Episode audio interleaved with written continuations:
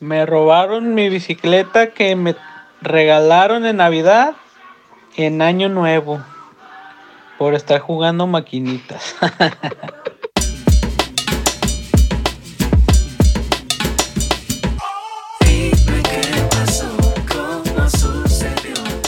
Todos hemos vivido momentos que nos hacen decir, no manches, fue como de película. Quizás contamos esas anécdotas en una cita o en una reunión, pero normalmente esas experiencias simplemente mueren con cada uno. Por eso hago este proyecto, para preservar y compartir esas historias. La vida cotidiana está llena de casualidades, leyendas, tragedias, y debe haber un espacio para que gente cotidiana las cuente. Soy Mark Edward, y es un orgullo darles la bienvenida al primer capítulo del Relatorio, en el relatorio hacemos eventos en vivo. Elegimos un tema para la noche y quien tenga una anécdota relevante a él se puede subir al escenario y compartirla. Las anécdotas son experiencias personales y verídicas. Y naturalmente el tema para nuestro primer capítulo fue primeros pasos. Aquí los dejo con nuestro amigo Alfredo Cabello. Es músico, algunos lo ubicarán de los Master Plus. Y fue presentador para el primer relatorio. Y así fue como abrió el show. ¿Qué rollo? ¿Cómo está mi gente? Pues bienvenidos a esta primera noche de relatorio, primera sesión, primeros pasos aquí. Hay miles de cosas que podemos platicar acerca de primeros pasos, ¿no? Pero yo me acuerdo en especial de la primera vez que estuve en un escenario, eran muchos, muchos nervios y creo que hoy también se parece un poco a ese rollo porque ya había estado en escenarios, ya había estado tocando, pero esta es la primera vez que estoy platicando en un evento de storytelling, entonces pues es su primera vez en un evento así, también es mi primera vez, entonces pues juntos tendremos nuestra primera vez, qué bonito. Y este, sí, ya vi que varios como que hicieron una carita y se acordaron de cosas, tal vez su primera vez de algo por ahí. Si quieren lo pueden contar aquí arriba, su primer día de escuela, primer día de trabajo, cuando tuvieron su primer pareja. Yo me acuerdo la primera vez que me prestaron el carro y híjole, fue para ir por una amiga, yo tenía 16 años y pues era carro nuevo, era un Pointer 2005, 2006 por ahí. Y me lo prestó mi mamá, este, iba a ir por una amiga y pues le iba a llevar a comer al Centro Magno, ¿no? Al Burger King, ¿cómo no? Y pues sí pasé por ella y todo y pues ya traía el celular ahí en friega. Aquí en las calles de Santa Tere uno no sabe de las preferencias, entonces por ir viendo el celular Llegando a la calle Garibaldi iba subiendo un camión a exceso de velocidad y tracas. Primera vez que me prestan el carro, primera vez que desmadro un carro. y pues digo, estuvo, estuvo intenso, la verdad yo no me acuerdo, no me acuerdo de, pues del momento tal cual, me acuerdo de ir viendo el celular. Y para los que me vean y piensen que no había celulares en ese momento, no estoy tan ruco. Ya había celulares. No, no había WhatsApp todavía, pero ya había SMS, ¿no? El mensajito normal. Entonces, pues yo estaba ahí mensajeando, pues ya sabes, traía estéreo, ya traía a mi chica, ya me sentía yo, pues todo un vato, ¿no? Ahí, todo un galán. Y pues, ¿cuál? Que, que me desmadro y te digo, yo no me acuerdo del, del momento, ella sí se acuerda y no pudo manejar en dos años porque sí quedó un poquito traumada. También pues perdió la mitad de su... No, no es cierto. No, no, manches, no, imagínate.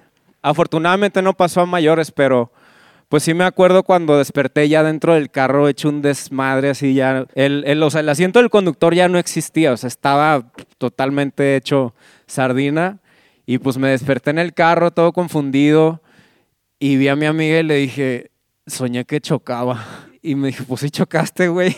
Y le digo, ah, sí, gracias por venir a verme, le digo ya después me contó que ella estaba súper, súper preocupada, ¿no? Porque yo estaba blanco, pues diciendo puras incoherencias. Dijo, este güey ya quedó loco.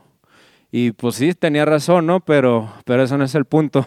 Ya saliendo del carro, salió muchas, muchas doñitas, mucha gente de ahí por, por, por, el barrio y pues luego, luego ya sabes, ¿no? El, el, bolillo, una, una, persona aventándome tortillas así en, en la boca, yo así como que no, no, todo bien, todo bien, estoy bien. Y cual, no, pues estaba todo vuelto una piltrafa ahí, pero pues yo todavía no me daba cuenta. Ese día también fueron mis primeros pasos en ambulancia.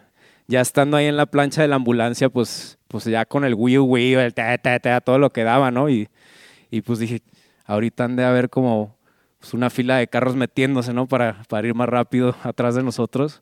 Y ya después como que empecé a agarrar la onda y pues, güey, es una ambulancia, o sea, me están llevando al hospital. Pues, ¿qué, qué me irá a pasar, cabrón? ¿Qué tal si ya no puedo caminar o algo así?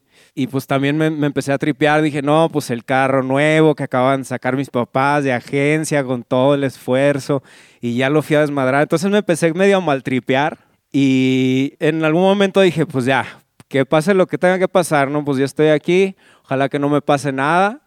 Estoy en manos de médicos mexicanos. Entonces, pues yo dije, bueno, estaba muy joven, pues todavía no sabía, ¿no? Cómo estaba el rollo en el seguro, pero pues dije, ni modo, pase lo que pase.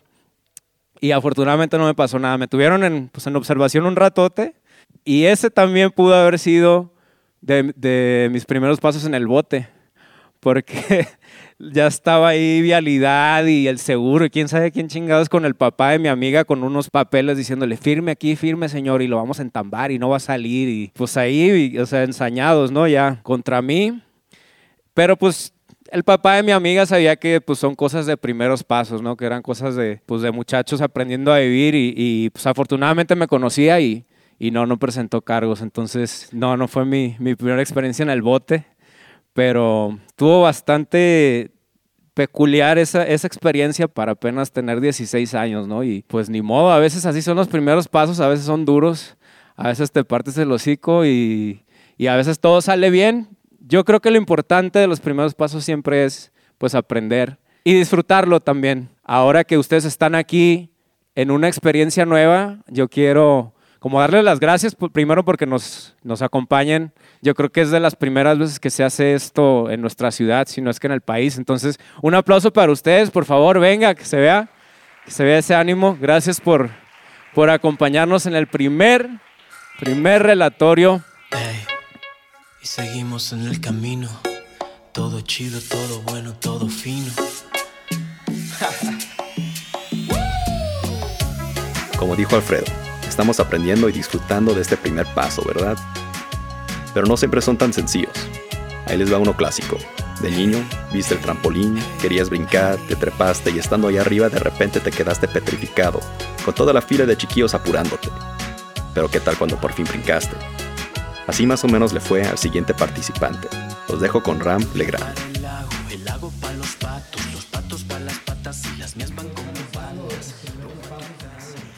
Hola amigos, ¿cómo están? Esta es una historia que no sé cómo empezar exactamente. Yo soy un estandopero, justamente aquí en Guadalajara, y no vengo a hacer stand-up, no vengo a aburrirlos con esas mamadas, pero vengo a contarles mis primeros pasos en ese tipo de, historias. ¿Les late? A huevo. Pues bueno, este, yo vengo de Mazatlán, Sinaloa, ya tengo aquí este, ocho años más o menos. Me vine aquí, como todo pendejo que deja su lugar de nacimiento, por una mujer, ¿sabes? Venía siguiendo a una persona con la que me iba a casar. Me vine siguiendo una mujer que al poco tiempo me dejó cuando llegué aquí a Guadalajara, ¿sabes? Yo estudié ingeniería en negocios internacionales. Y sí, es una ingeniería en negocios. Eh, nos llaman licenciados con casco, es una estupidez, pero era lo que nos decían en la universidad. Me vine para acá buscando un trabajo de logística integral, porque es en lo que la persona se dedicaba. Y al poco tiempo de llegar me doy cuenta de que no me gusta la profesión que estudié. Es una basura, no me agrada para nada, es un trabajo de godín, ¿sabes? Súper oficina, de traje, todos los días. Ubican la estupidez que dicen de que tienes hora de entrada pero no de salida. Era la pendejada que me decían todos los días, ¿sabes? Y era un lugar terrible para trabajar. Eh, pero yo estaba feliz porque estaba con esta persona, ¿sabes? Al poco tiempo, esta persona decide dejarme y pues valió madre, ¿sabes? Ya no, ya no tengo razón para estar aquí en Guadalajara. El trabajo no me gusta, la persona con la que venía pues me dejó y no había ninguna razón, ¿sabes? Mi vida era bastante miserable en ese momento. Además de que el trabajo en el que estaba, de que no me gustaba, eran bastante abusivos todos los jefes, eran muy groseros. Yo tenía 21 años, más o menos, 20 años, y pues era mi primer trabajo serio, formal, ¿sabes? Yo quería impresionar a mis padres y a mis amigos y a toda la gente que no creía en mí, ¿sabes? Y pues resulta que tenían razón, que no estaba cortado para ese tipo de trabajo, que no me iba a salir bien y que venirme a Guadalajara era un error. Todo eso que dijeron era verdad. Me sentía completamente destrozado. Aquí en Guadalajara yo no conocía a nadie, no tenía ni un solo amigo, ¿sabes? Entonces era la época más solitaria de toda mi vida. Yo trabajaba en galerías, atrás hay una oficina, y agarraba un camión que me dejaba en Chapultepec. Y un día, dentro de toda mi miseria, pasando por Chapultepec, había un bar que se llamaba 100 Montaditos. Ya no está, hoy se llama Garden. Eh, paso por ahí y hay un letrero que dice, eh, hoy eh, concurso final de stand-up. Y a mí me encanta el stand-up, ¿sabes? Así que decido pasar a verlo y veo el concurso y está pues bastante culero, ¿no? Hay comediantes bien, bien pendejos, la neta. No, no, no, o sea, yo entré para alivianarme, supuestamente para reírme un poco y no, no, la neta estaba bien feo, no era, no era un lugar agradable, ¿sabes? Pero yo siempre había tenido la espinita de intentar hacer un poco de stand-up, de intentar hacer reír. Siempre me he considerado bueno en eso, pero nunca me había atrevido. Así que llego al lugar y está el concurso y pues están pasando y está bastante feo, nadie se ríe, nadie le agrada, culerísimo. Se acaba el concurso y el host dice, no, pues eso fue todo amigos, em, yo creo que nadie va a ganar porque estuvo bien feo. Eso es 100% verdad. A menos que alguien del público quiera pasar. Y mi subconsciente me decía, ¿sabes? Es tu oportunidad, Ran, toda la vida has querido hacer esto, súbete, te lo están diciendo. Y yo decía, no, ¿cómo voy a hacer eso? ¿Sabes? No quiero hacer eso, no puedo hacer esto, estoy triste devastado, no puedo hacer esto. Una persona atrás de mí levantó la mano y dijo, yo quiero subirme. Y se sube y le va bien culero también. Y el host de nuevo dice, bueno, pues eso fue todo, ¿hay alguien más que quiera participar?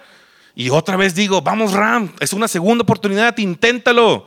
Y digo, no, ¿cómo voy a hacer eso? Y otra persona también dice, yo quiero subirme. Y se sube y también le fue bien culero.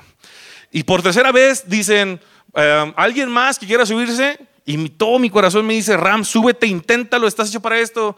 Y mi consciente me dice, no, no lo hagas. Eres un perdedor, no vas a funcionar, ¿sabes? Y se acaba. Empiezan a juntar el equipo y se empieza a terminar eso. En un acto de desesperación me levanté y corrí con el host y le dije, oye carnal, tengo toda la noche queriendo subirme, pero no me animo. Pero ya me animé, ya que quitaste el micrófono y las bocinas, ya me dieron ganas. ¿Me das, me das chance? Y me dice el host, mm, está bien, pero nada más tengo literalmente tres minutos porque me tienen que quitar el lugar. Te doy tres minutos si quieres. Y dije, ah, chingue su madre, ya estamos aquí, no hay pedo, hombre, ¿qué, ¿qué, tan malo puede ser? Y me subo y hago tres minutos y por primera vez en toda la noche la gente se rió, después de todos los concursantes. Y volteo a ver al host y el host me hace una seña de que alargue lo que estoy haciendo, de que siga, a pesar de que ya pasaron tres minutos. Y sigo, y sigo, y sigo, y a la gente le encantó lo que estaba haciendo. Es una historia sobre la primera vez que fui al DF, luego se las puedo contar, o sea. Y la gente aplaude. Y el host dice, ¿sabes qué? Tenemos un ganador. Él ganó el concurso de stand-up. Y me sentí increíble, ¿sabes? No podía creerlo. El premio eran dos mil pesos. Pero uno de los participantes, que no dio risa, eh, tiene una objeción y se levanta diciendo, hey, él no era participante, él nomás se subió al final. Yo sí fui participante. Yo me gané ese dinero. Y sinceramente yo estaba de acuerdo con él. Dije, tiene razón, yo no participé, yo solo me subí al final. Tú sí participaste, el dinero es tuyo. Le digo, quédate con él. Y él, todo orgulloso, me dice, no, no quiero que me lo des. Te quiero ganar. Te desafío a un duelo de comediantes. Y dije, valiendo madre, güey, no tengo ni puta idea de qué es eso. Y el host dice, va, un duelo de comediantes, chingue su madre. Y digo, ¿en qué consiste? Pues básicamente ustedes dos se van a tirar mierda, se van a insultar hasta que, hasta que uno se rinda. Y yo sé que me ven todo gordito y pelón y lo que sea, pero soy bastante bueno tirando mierda, ¿ok? Yo encuentro todos mis defectos, pero también encuentro todos los defectos de ustedes, ¿ok? Y el tipo, no, no quiero sonar despectivo, pero tenía una apariencia muy particular, quiero decir, o sea, era, no era tan alto y era, pues, humilde, humilde, gracias que tú lo dijiste, yo no. Simplemente tenía muchas cosas que tirarle y pues el duelo terminó rapidísimo, ¿no? Al vato lo destrocé y la gente pues votó y decidieron que gané yo y me gané dos mil pesotes en una noche que me sentía bastante triste porque venía saliendo de mi oficina. El host me ofreció un show a pesar de que nunca había hecho stand-up en toda mi vida y valí muchísima verga en ese show que hice de un mes después. Pero me enamoré por completo del stand-up, ¿sabes? Fue la primera noche que estando en Guadalajara, teniendo mi trabajo culero, siendo abandonado por la persona que quería, me sentí vivo en Guadalajara, ¿sabes? Me sentí feliz por primera vez. gracias, gracias. todas las noches. Era muy difícil dormir para mí porque odiaba mi trabajo, no quería dormirme porque sabía que al despertar tenía que volver a repetir todo ese ciclo y no me esperaba nada bueno. No hay nadie en Guadalajara que me pueda servir. Y ese día gané y pues fueron los primeros pasos que di hace mi carrera de stand-up y mi vida cambió por completo. Muchas gracias por haber escuchado mi historia, amigos. Ese fue todo mi tiempo.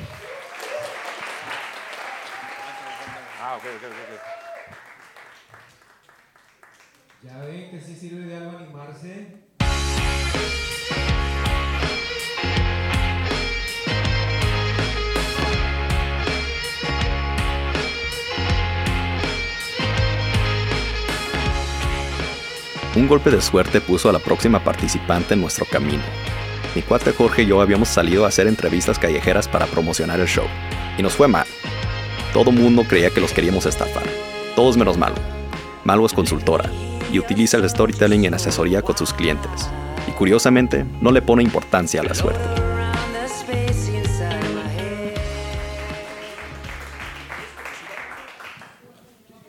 Me gustaría comenzar compartiéndoles una de mis inseguridades más grandes que me ha acompañado por toda mi vida y lo que me falta, creo, que es que las personas me tomen en serio.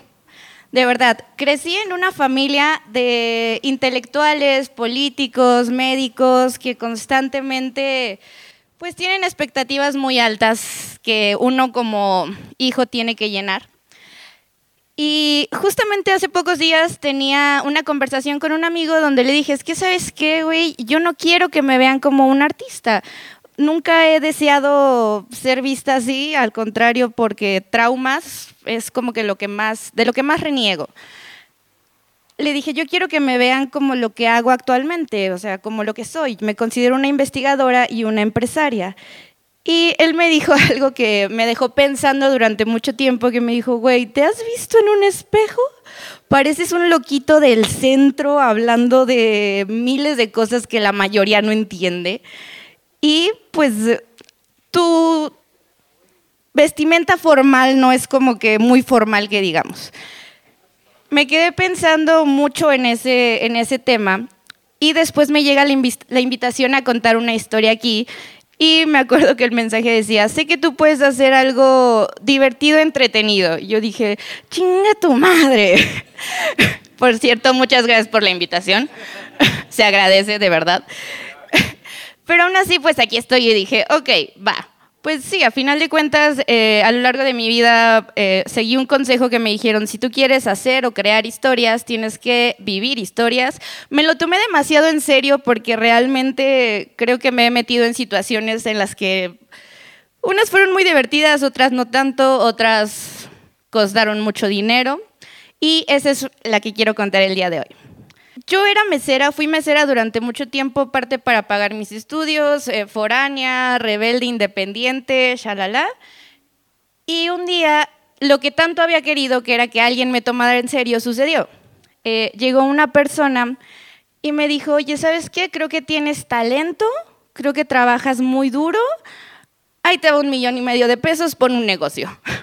Yo dije, wow, eh, esto está pasando en realidad, o sea, ¿qué es esto? ¿Alguien está creyendo en mí? ¿Realmente cree que alguien, o sea, alguien cree que puedo ser lo suficientemente profesional como para manejar eso? Y pues sí. La mayoría de las personas a las que le contesto antes de tomar la decisión de aceptar o no, me dijeron, güey, qué suerte, no le pasa a cualquiera, shalala, shalala, shalala. Total que guiándome mucho por esos comentarios, le dije a esta persona, pues va, vamos haciéndolo. Todo se hizo como yo quise, hice, deshice, el proyecto fue tal cual lo que yo quería que se hiciera, como se hiciera y a la hora que se hiciera. Y, spoiler alert, fue una pérdida monumental. O sea, realmente fue un fracaso, yo creo que de los más fuertes que ha tenido esta persona que creyó en mí. Seguimos siendo muy buenos amigos. Y hasta la fecha lo veo y le digo, güey, no, no te dejes llevar por el talento. O sea, no, no, nunca es suficiente. Yo creo que la enseñanza en esta historia, o por lo menos en mi caso, fue que abrió una brecha o abrió un camino en mi vida donde me obsesioné en la investigación y donde me obsesioné en el desarrollo humano y el desarrollo empresarial. ¿Por qué no basta un golpe de suerte? ¿Por qué no basta tener talento? ¿Por qué no basta que alguien crea en ti si se supone que nos han enseñado eso en las historias de motivación personal?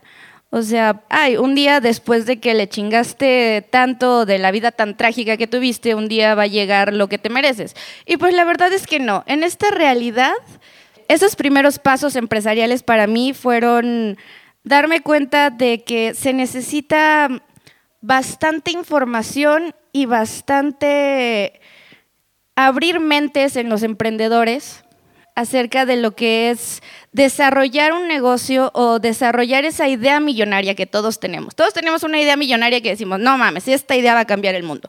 Y la verdad es que no. O sea, la verdad es que suena pesimista, pero yo lo llamo realista.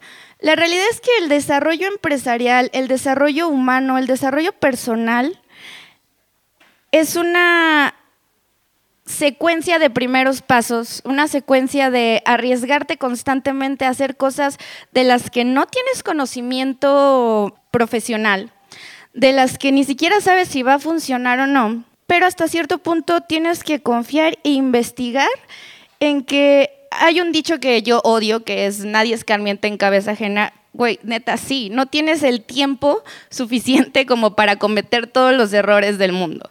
Entonces, para eso están personas como yo que vamos por la vida cagándola. Y después nos animamos a contar este tipo de historias, ya sea ante un público o ante una, una persona en una consultoría, de decirles, mira, yo sé que ahorita tu cabeza está emocionada, yo sé que la adrenalina de querer ser el próximo Steve Jobs está al tope, pero la verdad es que son tus primeros pasos y la vas a cagar. ¿Por qué? Porque te vas a dejar llevar por el ego, porque te vas a dejar llevar por emprender algo para que la gente vea que eres alguien, no realmente para desarrollar ese proyecto o esa empresa. Entonces, esos primeros pasos también hay maneras de cagarla. La puedes cagar muy pendejamente o la puedes cagar como normalmente se tiene que cagar después de que ya trabajaste muy duro en el tema, investigaste a profundidad por qué tu idea va a ser millonaria. Entonces, eso abrió que yo me obsesionara y ahorita sigo siendo una loquita del centro en esta investigación acerca de qué hace que una empresa tenga éxito, qué hace que una persona se convierta en un unicornio empresarial. Y no es el talento, no es la calidad, no es la suerte. La suerte está súper sobrevalorada. Creo que un golpe de suerte te lleva a la decadencia mental de tu vida pero requiere un esfuerzo y requiere la participación de expertos y pues bueno, actualmente me dedico curiosamente a la consultoría y estrategia para el desarrollo y la disrupción digital de las empresas. Y sí, el nombre mamalón, porque quiero que la gente me tome en serio. Pues esa es mi historia, o sea, cómo en mis primeros pasos empresariales la cagué. Y pues hasta la fecha sigo cometiendo muchísimos errores y los sigo compartiendo de manera personal con mis clientes. Y pues ya, es todo. Muchas gracias.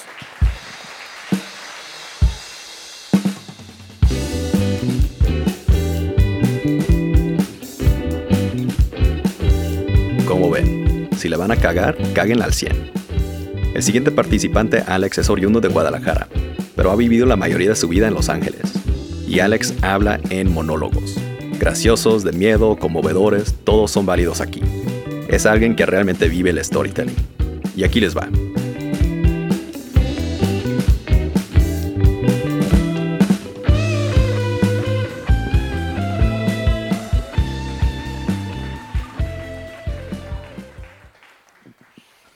Buenas noches, mi nombre es Alejandro Ramírez. Les voy a comentar exactamente la primera vez en donde la conocí. Fue en 1998. Me acuerdo tenía unos ojos miel y tenía pelo negro. Se llama Lupita. Lupita la vi de lejos en el puesto de una amiga y se acercó al puesto y escogió, escogió un lipstick. Y volteé y se me queda viendo y me dice, volteé y le dice a mi amiga, ¿cuánto cuesta este lipstick? Y al lado del lipstick tenía el precio. Y volteé a mi amiga y se le queda viendo con cara de, no te hagas que la Virgen te habla, niña, ahí está el precio. Y volteo yo y me levanto y digo, ah, déjame ver el precio, déjame checarlo muy bien. Ah, sí, fueron dos dólares. Ah, mira, es de dos dólares. Ah, qué bien. Y así estuvimos como media hora. Media hora se tomaron como tres horas de plática. Durante ese tiempo me le quedaba viendo los ojos y me perdía en ella. Le pedí su número, su me dio su número. Y le llamaba yo todos los días.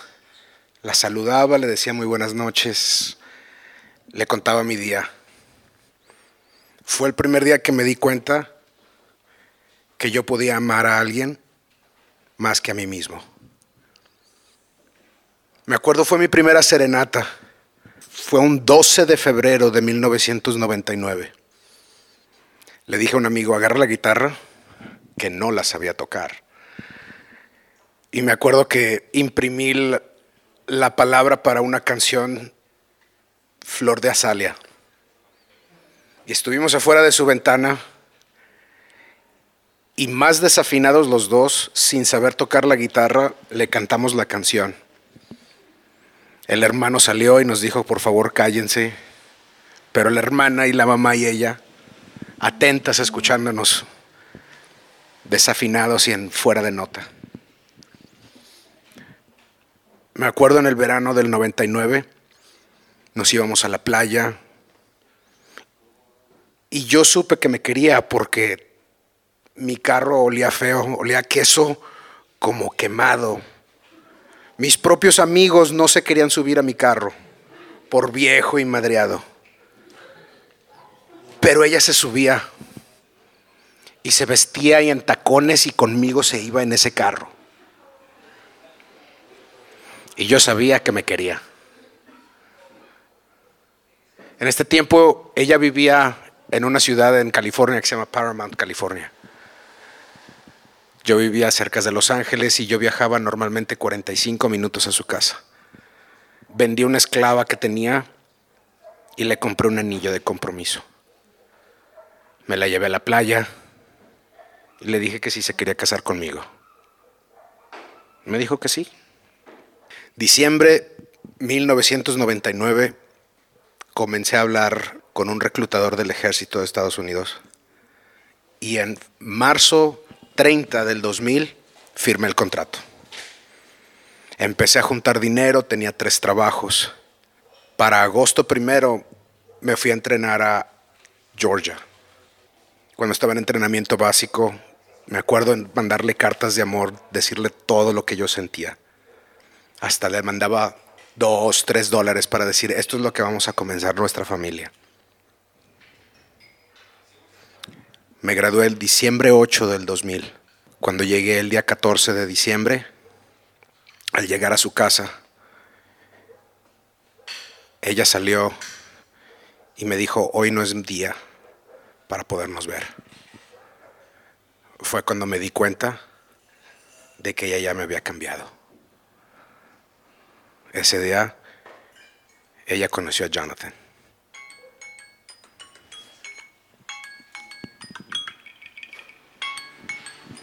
Hasta luego, Lupita.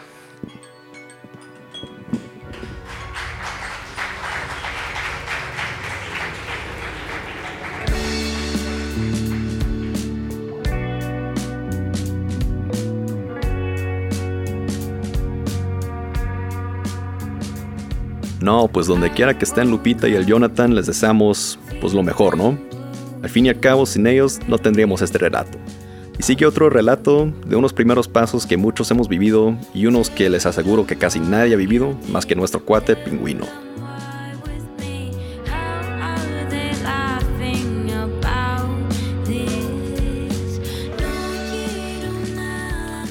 Bueno, bueno, bueno, sí, ¿se escucha? ¿Todo bien? Me llamo Juan, pingüino es mi apodo. Mi apodo tiene una explicación bien sencilla, es porque mi papá trabaja en Marinela ese no fue un chiste, también no se mamón.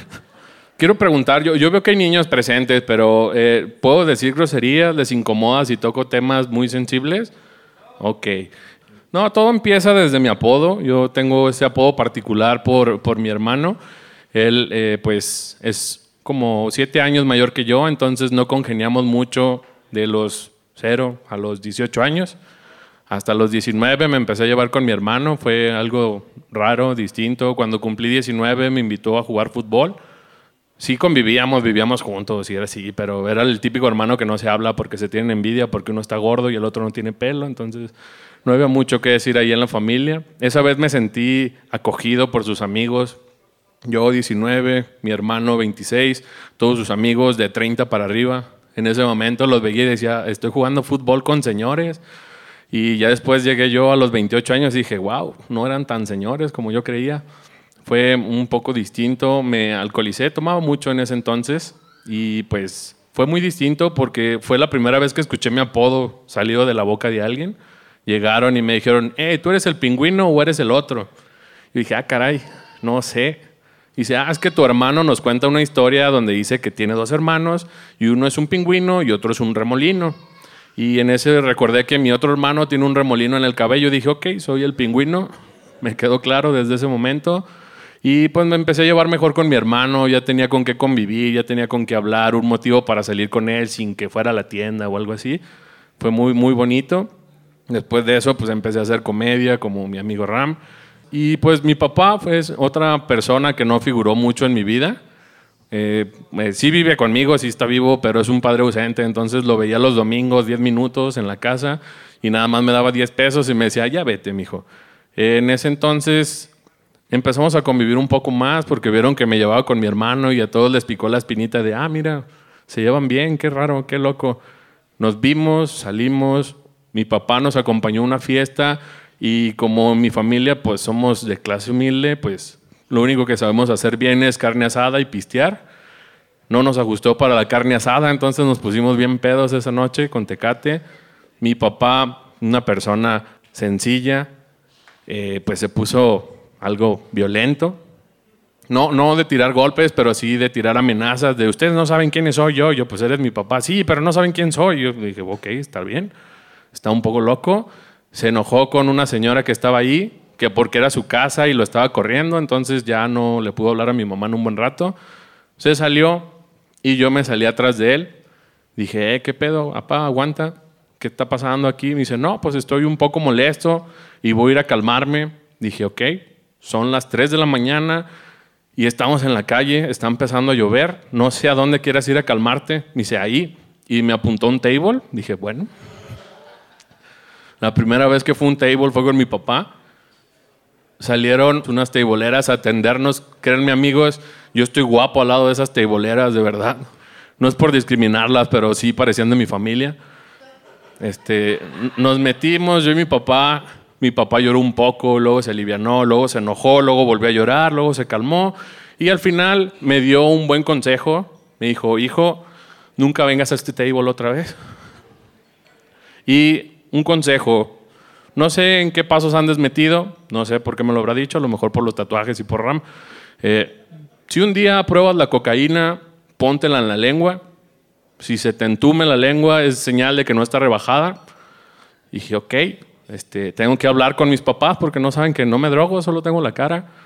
Y este, bueno, esa es mi historia, fue muy cortita como mi pene, entonces ya me voy a bajar. Muchas gracias, buenas noches.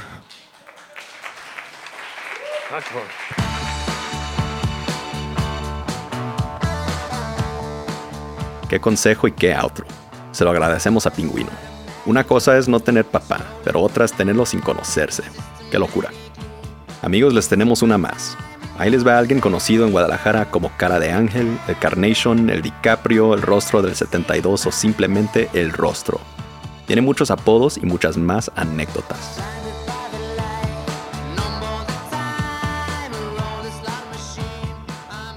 Nuestro siguiente relator en el relatorio es Ay, Dios mío, es el rostro. Rostro, párate por favor y muestra tu rostro. Bueno, pues mi historia comienza desde que era un niño. Era muy curioso y muy metiche. Entonces una vez, yo tendría como unos ocho años, iba a la tienda a comprar la leche y el pan, ahí en el barrio de Santa Teresita. Y venían dos pandillas a pelearse barrio contra barrio, como antes, palos, piedras y todo. Entonces yo, por andar de pues de argüendero me paré pues a ver el pleito, ¿da? Eran como 30 contra 30. Y dicen, bueno, es más, ¿para qué nos peleamos todos? ¿Quién es el jefe de, de tu bolita? Dice uno, pues yo. ¿Y tú? Pues yo también. Pues vámonos, vámonos dando tú y yo. Dice, pues suelta tu palo. Y lo aventó. Entonces me dicen, me volteé a ver y me dice, deténme el, palo, morro. Entonces le agarro el palo y le da el jalón. Estaba lleno de caca. Y me dio un asco, hasta me agarré llorando, pues. Y ya ni cené ni nada porque estaba de esa, de esa, de esa caquilla del cerro que está media seca, pero por dentro está bien fea. Entonces, pues ya ni cené, bien enojado. Y luego después, como a los, al año me tocó otra vez, estaban otros muchachos platicando en una esquina. O sea, no, yo soy más fuerte que todos. Yo con un dedo los levanto. Y yo también me paré a ver, ¿verdad? Dice, ¿a poco eres muy fuerte? ¿A poco levanta este morro? Con un dedo. Sí, la ponte así. Ya me puse así. Y pues no me mete el dedo por atrás y pues me levantó. Dice, ya ves que sí lo puedo levantar con un dedo. Y así pasó. Y la última anécdota, pues un día me la tenía que cobrar. Ya hace como un año me levanté con el pie izquierdo. Me levanté y al, bajarme me caigo, me resbalé. Ya, cabrón, ya pinta mal. Pues ya me fui a tomar mi camión y le pago al chofer uno de 20 pesos. Todavía no era lo de echarle la monedita. Faltaban como unas 10 cuadras para bajarme. Le dije, oye, ¿me das mi vuelto? Me dice, ¿cuál vuelto? Pues te di uno de 20. Dice, no, ¿cuál 20? No, a mí no me importa tu dinero. Le dije a una viejita que estaba sentada, le dije, oiga, ¿usted vio que le di el billete de 20? No sé, ni me importa. Se me aventó los frijoles así, toda molacha. Ah, canijo, nadie me quiere. Le digo, pues, ¿cómo? Entonces, ya faltaban como cinco cuadras para bajarme y se baja la, la viejecita. Y traía una caja amarrada en los pies con lazos. Entonces me dice, me pasa mi caja. Le dijo, a mí no, no sé ni me importa su caja. Y se fue. Entonces, para que se le quitara lo gacha, pues me bajé del camión, pero me llevé la caja a mi casa. Y así terminó todo. Es todo. ¿Mande? ¿Que qué tenía la caja? No sé, ni me importa. ¿Qué es lo que pasó? ¿Qué es lo que pasó? ¿Qué es lo que pasó? ¿Qué es lo que pasó? Y con eso concluimos esto. Esperamos que les haya gustado. Apreciamos su apoyo en redes y de boca en boca. Si tienen alguna anécdota o conocen a alguien que debería de compartir una, comuníquense. Siempre ocupamos más participantes. Es la ayuda más chida que nos pueden dar. Yo soy Mark Edward. Produzco y edito el relatorio con ayuda de Giancarlo Ibarra e Isaí Álvarez, nuestros ingenieros de audio. Jorge Sierra, videógrafo y fotógrafo. Alfredo Cabello fue nuestro presentador en vivo esta vez. Muchos agradecimientos a nuestros amigos en Cuerda Cultura, donde fue grabado este capítulo. Fue una noche clásica y lluviosa en el barrio de Santa Tere, realmente perfecto para contar historias. Síguenos en Instagram o chequen el relatorio.com para ver cuándo vamos a tener más shows en vivo. Y máximos agradecimientos van a los participantes, quienes enfrentan su pánico escénico y comparten sus experiencias. Este capítulo incluye música de Master Roy, Los Master Plus, Weapons, Yazo y Reya. Pueden ver la lista de canciones en la descripción del capítulo o nuestra página web elrelatorio.com. Cuídense, defienden el medio ambiente y compartiremos más en el próximo relatorio. Cuando era emo y, e iba al cultural, recuerdo que me entrevistaban. Era muy genial.